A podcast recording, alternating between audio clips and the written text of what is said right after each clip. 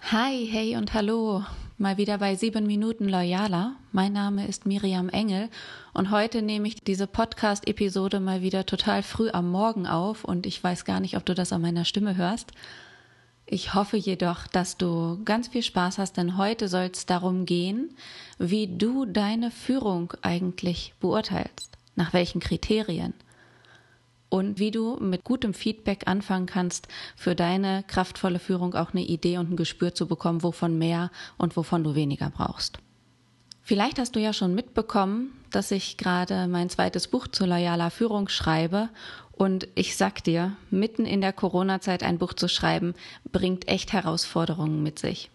Und zwar gerade die Herausforderung, Tools und Möglichkeiten aufzuzeigen, mit einer Situation umzugehen, deren Veränderungen und Folgen heute überhaupt nicht absehbar sind oder noch nicht voll absehbar sind.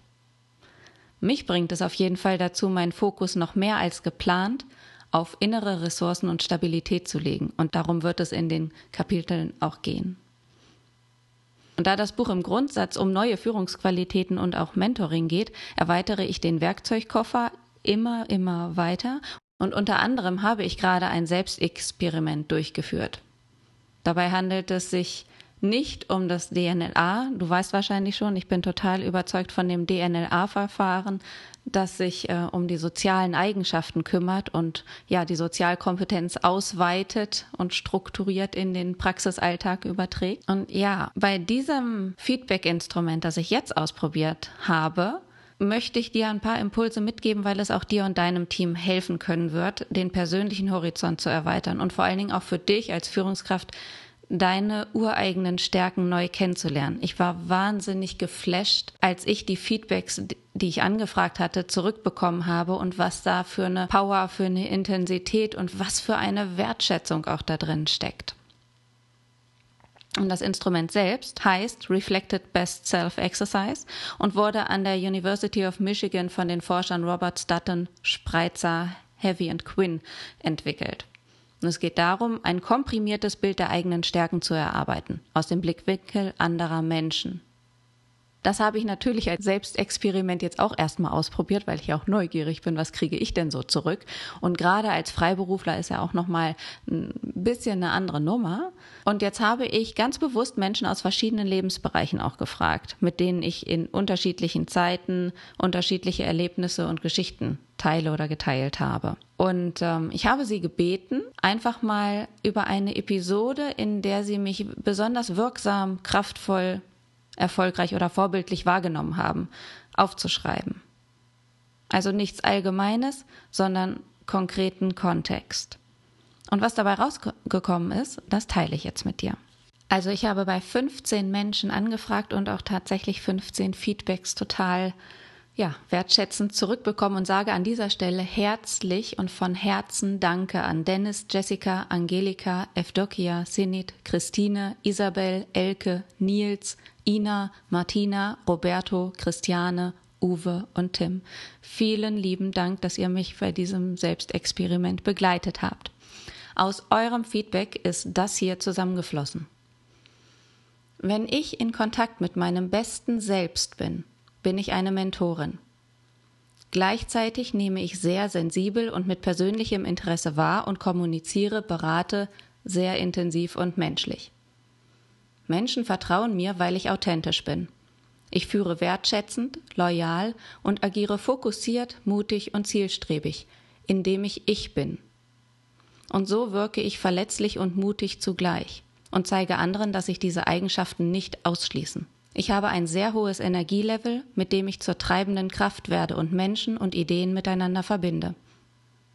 Ich inspiriere Menschen zu reflektieren, ihrer Intuition und Urteilskraft zu vertrauen und so ihre eigene Wahrheit zu leben. Ich bleibe immer neugierig und offen für neue Wege und Lösungen. Das ist die Essenz, die für mich dabei herausgekommen ist. Und ganz ehrlich, wenn ich mich so fühle und in diesem Zustand bin, dann fühle ich mich auch richtig wohl mit mir. Und ja, es kommt vor. Und ja, es wird immer mehr und ich werde immer besser darin, weil ich halt auch meinen eigenen Fokus auf Weiterentwicklung lege. So, wenn dir gefallen hat, was du gerade gehört hast von mir, dann erkläre ich dir jetzt auch, wie du das im Einzelnen für dich übernehmen kannst. Um ein wirklich differenziertes Bild von dir und deinen Stärken von anderen Menschen zu bekommen, ist es sinnvoll, wenn du diese Übung mit etwa 15 Menschen durchführst, die dich persönlich kennen. Und idealerweise, finde ich, sind diese Menschen dann auch aus verschiedenen Lebensbereichen. Also berufliches, privates, Familie, verschiedene Arbeitskontexte, früher, heute. Und je unterschiedlicher die Perspektiven der anderen Menschen sind, desto aussagekräftiger wird dein Ergebnis sein. Im ersten Schritt bittest du dann diese Menschen, dir schriftlich bis zu drei Begebenheiten zur Verfügung zu stellen, bei denen sie dich in Höchstform erlebt haben. Also, wann warst du besonders wirksam, erfolgreich oder vorbildlich? Bitte deine Leute um konkrete Begebenheiten und nicht um allgemeine Eindrücke. Im Original von den Forschern war die Anweisung Please tell me a story about myself when you saw me at my best. Der Kontext wird offen gelassen, damit die Beteiligten selbst entscheiden können, was das Beste ist. Und das kann mal privat genutzt gewesen sein, das kann mal beruflich gewesen sein, das kann auch sportlich oder in einem ganz anderen Kontext gewesen sein. Und dann sammelst du erstmal die Geschichten ein integrierst sie in ein Dokument, bei mir sind da viele Seiten rausgekommen, druckst es dir aus und dann nimmst du dir wirklich mal Zeit dafür, gehst an einen ruhigen Ort und liest dir das wirklich zwei, dreimal aufmerksam durch und erlaubt dir wirklich mal diesen positiven Inhalt voll wahrzunehmen und zu schätzen. Das ist so schön, das tut so gut. Und dann legst es beiseite, lässt es mal sacken und dann schnappst du dir die Texte erneut, legst einen Textmarker bereit und hebst dir wirklich die wichtigen Stellen hervor. Schau mal, wie weit du das runterbrechen kannst. Noch weniger, noch weniger, noch weniger daraus zu machen. Und die Essenz wird sein, so etwa zehn Zeilen an Text, was du bist, wenn du dich in deinem besten Selbst befindest. The Best Self Exercise mit einer hohen Reflexion. Genau. Ich hoffe, dass du das in deinen Arbeitsalltag, in dein Leben mal übertragen kannst. Ich wünsche dir von Herzen kraftvolles Feedback, denn ich glaube, deine kraftvolle Führung beginnt beim Feedback und wenn du das einsammelst und zurückgespiegelt bekommst, wie andere Menschen dich sehen, dann kannst du noch viel genauer für dich auch schauen, wovon willst du mehr machen und wovon weniger.